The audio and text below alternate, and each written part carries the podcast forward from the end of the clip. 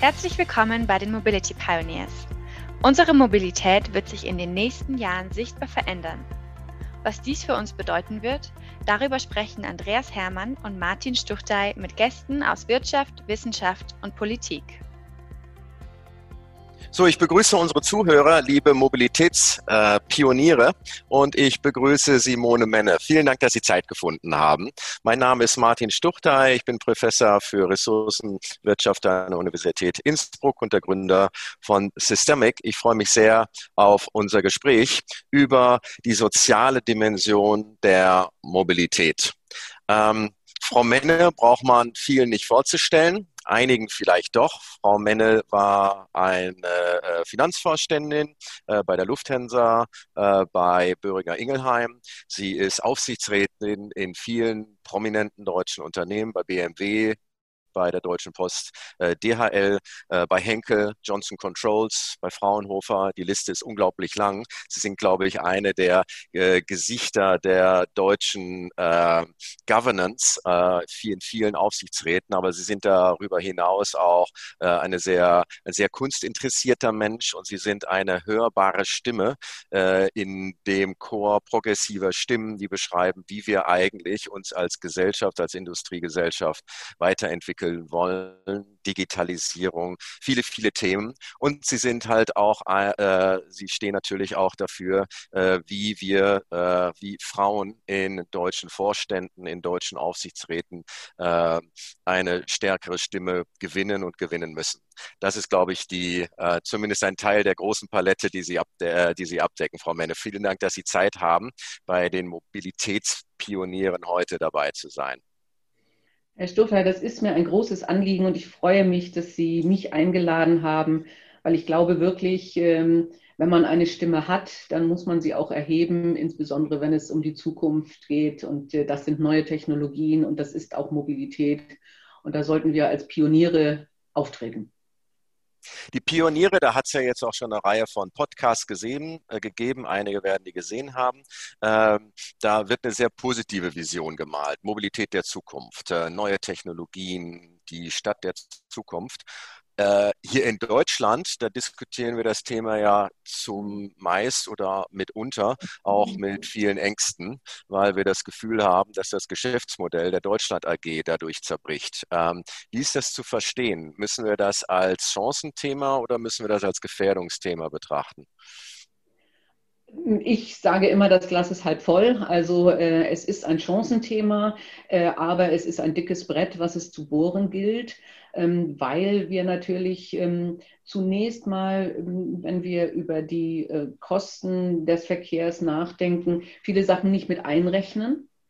Verkehrslärm, Zeit, Staus, Unfälle werden sind zwar bewusst, dass sie da sind, werden aber nicht berechnet. Und deswegen zunächst mal kommunal, aber auch von Industrie gesagt, äh, Änderungen führen zu mehr Kosten, mehr Invest, ähm, vielleicht andere Transportzeiten und deswegen ist es zunächst mal eine Gefahr. Und ich denke, das müssen wir durchbrechen und wir müssen es auch schaffen, äh, wirklich ganzheitlicher an Verkehr zu denken. Und momentan äh, tun wir das in Deutschland sehr wenig. Da wird wirklich die Straße häufig getrennt von der Bahn, getrennt vom Flugverkehr gedacht.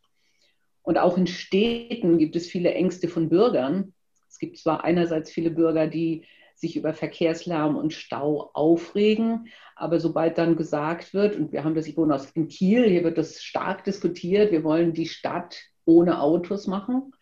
Und dann sagen viele, das geht nicht, das will ich nicht. Ja? Und ich brauche meinen Individualverkehr und dann wird erstmal nur die Angst aufgebaut und nicht die positiven Aspekte und auch wirklich dann die, der Nutzen und die Einsparung im Hinblick auf Stress, auf Verkehrslärm, äh, auf Emissionen.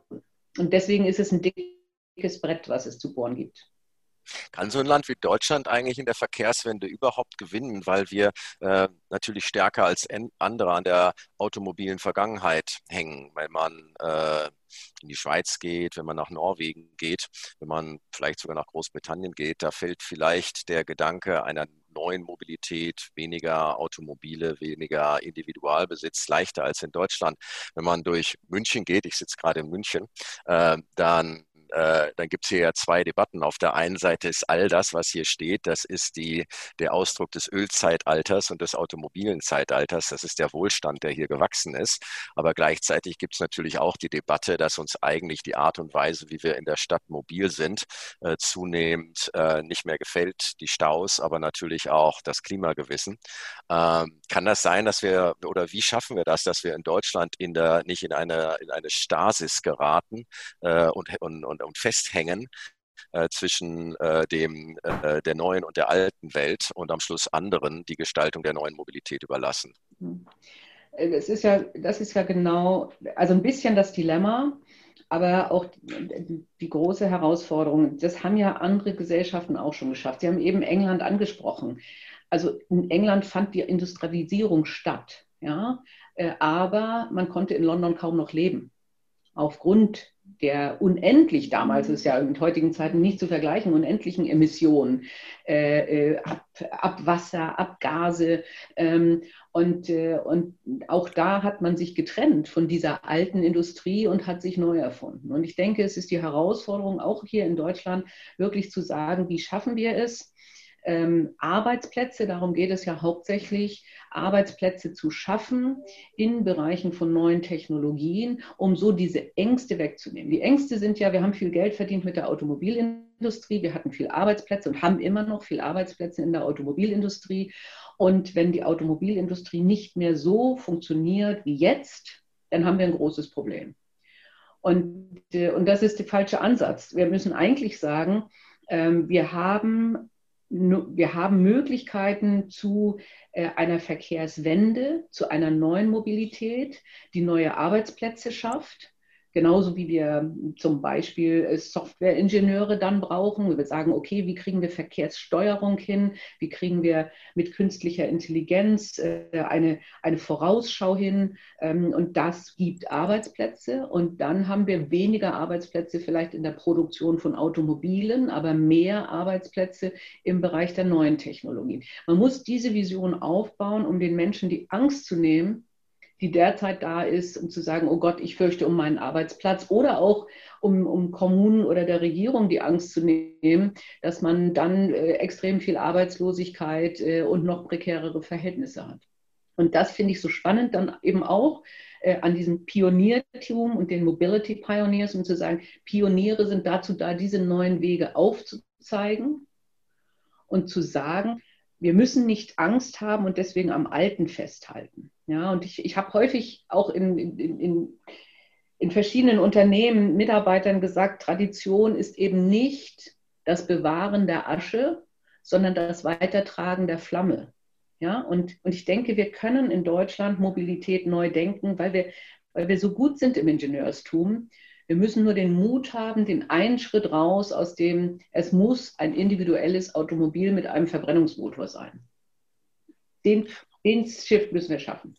Heute exportieren wir Autos. Was würden wir denn dann in Zukunft exportieren in einer solchen neuen integrierten Mobilitätswelt? Ich denke, es wird immer noch Autos geben. Die Frage ist, mit welchem Antrieb? Ähm, ich weiß auch nicht, da gibt es verschiedene Untersuchungen, ob es wirklich viel weniger Autos gibt, wenn wir sagen, wir haben Sharing, weil wir in Peak-Situationen häufig viele viele fahren wollen und äh, andere weniger. Äh, es gibt das Thema, und das haben wir leider damals verschlafen, aber ähm, was ist dann mit richtig schnellen Zügen?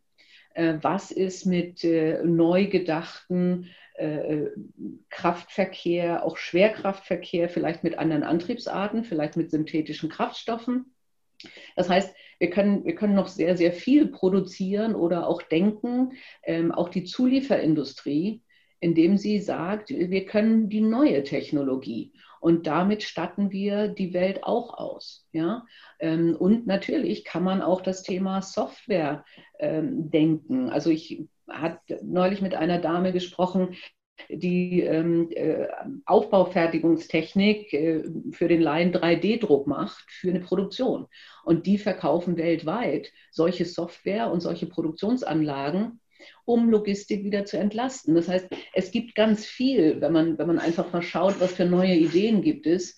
Ich denke, wir müssen deutlicher werden im, im Support dieser neuen Technologien. Wir müssen da mutiger in der Finanzierung sein. Leider verpassen wir da in Deutschland häufig die dritte Finanzierungskurve und dann gehen diese Unternehmen in die USA oder nach China. Äh, und, und wenn wir das tun, gibt es sehr, sehr viele neue Technologien, die wir exportieren können und wo wir äh, weiter unsere Exzellenz, insbesondere auch im Ingenieurstum, zeigen können. Bei den äh, Mobilitätspionieren wollen wir hier auch gezielt Spitzen setzen. Und äh, wie ist denn vor dem Hintergrund eigentlich die deutsche Mobilitätspolitik, also was wahrscheinlich das bessere Wort wäre als Verkehrspolitik, äh, zu bewerten? Manchmal darf man den Eindruck haben, dass man so ein bisschen gefangen ist zwischen den, denjenigen, die versuchen, das Automobil zu beschützen. Ähm, äh, äh, Feinpartikel oder Feinstaubwerte, äh, Tempolimits, äh, Kaufprämien äh, für äh, Verbrennungsmotoren und auf der anderen Seite diejenigen, die ähm, hart mit der Automobilindustrie ins Gericht gehen. Und dazwischen gibt es irgendwie wenig Spielraum. Muss die, macht die Politik eigentlich es richtig, sich auf diese äh, auf diese Frage zu, zu konfrontieren oder wie müsste eigentlich Politik aussehen, die uns hilft, diese integrierten Systeme zu bauen? Ganzheitlicher und langfristiger, als es das heute ist. Hm? Äh, Sie haben schon recht. Natürlich sind die Politiker äh, häufig getrieben von Wahlperioden äh, oder auch von, von einer Wählerschaft und äh, ich hatte vorhin das Beispiel von Kiel, wenn, wenn viele Kieler, die äh, bestimmte Parteien wählen, sagen, okay, ich will aber keine Änderung, ähm, dann riskiert ein Politiker nicht wählbar zu sein oder nicht gewählt zu werden. Ähm, dasselbe gilt für eine Bundesrepublik, äh, wenn dann äh, wirklich, äh, oder für Bundesregierung, wenn dann stark geschaut wird ähm, auf das Thema, äh, was, schadet dem Wähler. Wir dürfen nichts vorschlagen im Wahlprogramm, was dem Wähler schadet, dann werden wir nicht gewählt. Äh, und, das, das ist ein bisschen das Dilemma. Ähm, ich denke, es muss eine, eine eher eine Grundsatzidee geben. Da finde ich das Thema europäische Politik sehr gut. Denn ähm, mit der Europäischen Kommission und dem European Green Deal äh, gibt es hier ein Vehikel, was genau das tut. Was langfristiger denkt, wo ähm, auch äh, Unternehmen dabei sind äh, und wo auch Kommunen dabei sind äh, und äh, was, ähm, was es auch der deutschen Politik ermöglichen sollte, zu sagen, wir können Europä in europäischem Denken da aufspringen und sich ein bisschen entkoppeln können von dieser Denke, die es, die es bisher gab. Ja? Und da gibt es ja wirklich ein Rundum-Paket, was man auch bewerten kann und wo man, denke ich, als deutscher Politiker auch gut draufspringen kann und dann sagen, das ist etwas, was wir unterstützen. Und in dem Sinne können wir dann Mobilität zusammen mit dem European Green Deal weiterdenken und damit können wir das auch finanzieren. Das wäre meine Hoffnung. Das heißt, äh, funktionierende Mobilitätskonzepte. Äh, ist das ein Produkt, was auf einer europäischen Ebene entwickelt wird, auf einer deutschen Ebene entwickelt oder auf der Ebene von Städten? Natürlich auf allen dreien, aber wenn, wenn wir es ein bisschen zuspitzen wollten, wo, äh, wo, wo fängt man an? Ähm, ist jetzt meine persönliche Meinung, aber ich denke, Europa und die Kommunen sind wichtiger als Ländergrenzen, ja, als Deutschland, Niederlande und so weiter. Ähm, ich, wir haben ja hier, wenn ich aus der Kieler Region komme, haben wir mehr Gemeinsamkeiten mit den nordischen Ländern äh, und, und, eine Partnerschaft mit Aarhus, die sehr weit sind im Hinblick auf die Mobilitätstechnik. Und Kiel äh, bringt uns da sehr weit und im Zweifelsfall weiter als eine Partnerschaft mit München. München hingegen wird viel eher vielleicht die Schweiz und Österreich als Partner suchen. Ja? Äh, das heißt, äh, ich glaube nicht mehr an nationale Ländergrenzen. Ich halte es auch für natürlich sehr sinnvoll, äh, den Gesamtverkehr europäisch zu denken. Das heißt, wenn wir Luftverkehr denken, was sollte überhaupt geflogen werden? Über welche Streckenlängen reden wir? Ähm, es wird jetzt wieder über Nachtzüge gesprochen, europaweit. Ähm, und, äh, und, und da kann man dann auch sagen, okay, können wir, können wir auch Kräfte ähm, bündeln? Also machen wir ein Airbus 2.0, äh, indem wir auch andere Dimensionen von Mobilität vielleicht gemeinsam denken mit anderen Ländern. Und dann kann Europa einen großen Rahmen setzen, der gleich sein sollte. Wenn wir über Schienenverkehr reden, da sollte nicht eine Ländergrenze tatsächlich dazu führen, dass wir andere Gleise haben, um es jetzt mal banal äh, zu vereinfachen. Ähm, und wenn wir über äh, regionale Sachen denken, dann gibt es eben Verkehrskonzepte in Städten, wo man dann eher mit Kommunen zusammenarbeitet. Aber durch den Rahmen in Europa kann die Kommune sich klar an so einen Rahmen halten und dann mit anderen Kommunen zusammenarbeiten. Und natürlich ist die Situation in Norddeutschland, wo wir mehr Windenergie äh, haben, ein bisschen andere als vielleicht in Hessen. Wobei ich das jetzt, ich spreche jetzt einfach ins Unreine, das weiß ich nicht ganz genau. Aber wir produzieren hier ja verhältnismäßig viel, fast zu viel Windenergie und wir brauchen Ideen, um diese dann in Deutschland, aber vielleicht auch in anderen Ländern zur Verfügung zu stellen. Wir haben gerade so ein bisschen mehr über den städtischen Verkehr und den, die persönliche Mobilität gesprochen, aber Sie haben es gerade bereits angerissen ähm, und Sie äh, waren ja auch äh, Vorständin sowohl bei der Lufthansa Cargo wie auch bei der Cargo und Aufsichtsrätin bei der Deutschen Post DHL, äh, Flugverkehr, Frachtverkehre. Ähm, muss, äh, müssen wir da einfach auf die neuen Antriebe warten und dann wird alles gut? Oder werden wir auch bei den Fracht- und Flugverkehren irgendwann mal merken, dass es ähnlich ist wie bei der städtischen Mobilität, dass es hier eigentlich auch ein völlig neues, integriertes, intermodales System ist, das wir bauen müssen und dass die Klimafreundlichkeit jetzt nicht nur äh, gegeben ist dadurch, dass wir synthetische äh, Kraftstoffe oder Wasserstoff haben. Äh, kann das sein, dass uns die Erkenntnis auch noch erwartet? Ich glaube schon. Also ähm, es, es, ist beides, nicht? Also zum einen ähm, kann man sicher viel tun mit synthetischen Kraftstoffen und äh, bevor jetzt äh, eine neue Antriebsart für Flugzeuge oder auch für schwere Schiffe, für schwere Schifftransporte erfunden wird, äh, wird das sicher eine, eine Technologie sein, mit der man arbeiten kann. Äh, aber man sollte gleichzeitig natürlich auch sagen, wie steuere ich diese Verkehre? Beim Schiffsverkehr funktioniert das ja teilweise schon, dass wirklich auch äh, über, über äh, Predictive äh, Steuerung, also Vorausdenken, äh, tatsächlich auch die Zeit, die ein Schiff bis zu einem Hafen braucht, so genau getimt wird, dass genau dann das Schiff ankommt, wenn die Kapazitäten sind, das Schiff zu entladen, sodass sie eben wirklich äh, keine Verschwendung von, von welchen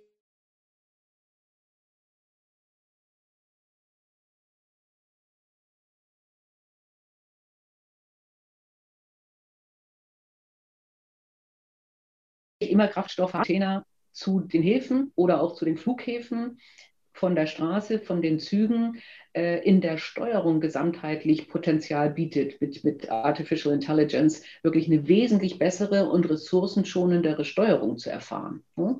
Und da sind sie aber wieder dabei, dass sie die verschiedenen Verkehrswege gemeinsam denken müssen, weil sie brauchen für die letzte Meile vermutlich sehr häufig die Straße, und sie brauchen für große Transportwege, die schnell gehen sollen, das Flugzeug und damit die Anbindung an den Flughafen. Und sie brauchen für Massentransporte, die günstiger sein sollen, äh, den Seeverkehr. Und äh, viele Firmen, auch Häfen, überlegen ja genau das auch schon. Und das sollte eben nicht nur der Hamburger Hafen denken, sondern möglicherweise ein, ein Gesamtkonzept. Mhm. Unser Thema heute ist ja, sind die hm, sozialen Konsequenzen der Verkehrs- oder der Mobilitätswende. Und äh, das die wichtigste Fragestellung ist dann natürlich, werden wir zukünftig auch noch ausreichend Beschäftigung im Mobilitätssektor haben? Das haben Sie bereits kommentiert und gesagt. Äh, man kann sich sehr gut vorstellen, dass äh, die Schaffung dieser Mobilitätssysteme am Schluss genauso viel Beschäftigung schafft wie heute der äh, äh, äh Automobilbau über Softwareplattformen, über Dienstleistungen, über intelligente ähm, Fahrzeuge. Ähm, aber das ist ja nicht das einzige soziale äh, äh, oder die einzige soziale Auswirkung einer Mobilitätswende. Versuchen Sie doch mal, uns Lust zu machen, äh, aus, und zwar aus einer sozialen Perspektive, Lust zu machen auf diese neue Welt der äh, Mobilität. Äh, und wa warum gibt es Gründe, sich auf diese neue Welt zu freuen? Es gibt ja heute schon Menschen, die sagen, äh, ich, ich würde sehr gerne öffentliche Verkehrsmittel nutzen oder ich würde sehr gerne den Zug nutzen, wenn ähm, er so regelmäßig wäre und so bequem, dass ich mich nicht selber äh, in ein Auto setzen muss und im Stau stehe. Das heißt, ähm, meine, meine Vision wäre, äh, dass wir öffentliche äh, Transportmittel in einer Frequenz anbieten, die so häufig ist, dass man nicht auf den Fahrplan gucken muss. Ne? Und dass man sagen kann, ich gehe zur Haltestelle und weiß, innerhalb von X äh, kommt, eine, kommt ein öffentliches Verkehrsmittel, wie auch immer das aussieht, Straßenbahn, Bus oder U-Bahn, abhängig von der Stadt. Ähm, und äh, deswegen habe ich gar keine Lust, für einen Parkplatz in der Stadt zu bezahlen oder mich tatsächlich zu binden an ein Auto, was ich nur begrenzt nutze und was dazu führt, dass ich dann bei der Parkplatzsuche oder im Stau Zeit verschwende. Dieses wiederum führt dazu, dass sie in den Städten weniger Lärm haben und bessere Luft und auch vielleicht Spaß an den Städten nicht mehr im Sinne von, äh, ich muss dahin, ich suche einen Parkplatz, ich muss was kaufen und fahre wieder weg, sondern die Stadt als, als Freizeitkultur auch wieder nutzen können. Wenn wir über weitere Strecken reden, wann tausche ich lieber das Flugzeug gegen den Zug? Ich habe vorhin schon von den Nachtzügen gesprochen. Es gibt viele Menschen, die sagen, um Gottes Willen, Flugreise ist Stress. Ja, ich muss so und so viel vorher da sein. Auch da zahle ich viel möglicherweise für einen Parkplatz. Ich muss mir eine Sicherheitskontrolle antun, die auch mehr und schwieriger wird, je häufiger wir irgendwelchen Stress haben. Äh, jetzt wird es wahrscheinlich nochmal Corona-Tests geben an Flughäfen und die werden wahrscheinlich auch so schnell nicht aufhören, genau wie die, die Plastikbeutel mit den Flüssigkeiten nicht aufgehört haben. Das heißt, es wird immer mehr. Äh, das heißt, auch das Fliegen ist nicht mehr spannend. Ich bin eng in einem Flugzeug. Äh, ich kann dort nicht entspannt gehen, lesen, arbeiten. Ich nehme doch lieber den Nachtzug. Und auch hier haben wir die Chance, den Verkehr zu entlasten und weniger Lärm zu verursachen, sodass auch das Thema Fluglärm weniger wird. Und wohlgemerkt, ich bin eine absolute Befürworterin von Flugverkehr, aber eben auf Strecken, wo es sich lohnt und nicht zwangsläufig München-Nürnberg, ja, sondern wirklich die globale Vernetzung der Welt, also Langstreckenflüge, die häufig ja auch ein bisschen großzügiger angelegt sind was ist beim Thema Transport? Also wann kann ein, ein Lieferant sagen, ich, produziere, ich, ich transportiere lieber meine Güter auf dem Zug als auf der Straße? Da müssen wir eine Infrastruktur schaffen, die eindeutig dann auf der Kostenseite es günstiger macht.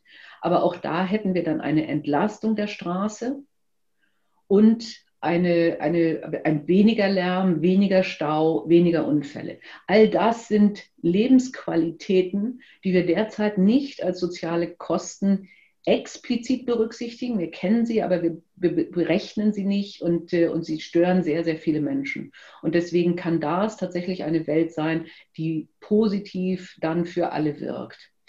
Was ich nicht vernachlässigen möchte, weil äh, ich bin auf einem Dorf groß geworden und äh, war jetzt äh, viel bei meiner Mutter und habe festgestellt, also der, der Bus dort fährt morgens dreimal und nachmittags zweimal. Das heißt, wir werden und dürfen auch Landbevölkerung nicht abhängen. Und da sind wir dann beim Thema, ähm, gibt es möglicherweise äh, gute Elektromobilität oder aber auch synthetische Kraftstoffe, damit wir also wirklich die Individualmobilität auch erhalten können. Ja, und äh, das kann durchaus auch in der Stadt sein, dass ich sage, Carsharing für eine große Strecke, für eine, für eine besondere Gelegenheit nehme ich mir ein tolles Auto. Aber für die kleine Strecke nehme ich mir das öffentliche Verkehrsmittel oder ein kleines Auto, wo es mir völlig egal ist, welchen, welchen, dass ich keinen Luxus brauche. Ich brauche nur einen schnellen Weg und keinen Parkplatz suchen. Und dann haben wir auch nochmal die Qualität, wie viel Parkhaus, wie viel Parkflächen haben wir in Städten, die wirklich eigentlich nicht gar keinen sozialen Wert bringen, gar keinen sozialen Nutzen bringen und als Freizeitwert doch wesentlich schöner wären. Also wie viele Parkflächen könnten wir möglicherweise, also Parkflächen für Autos, in Parkflächen mit Bäumen umwandeln?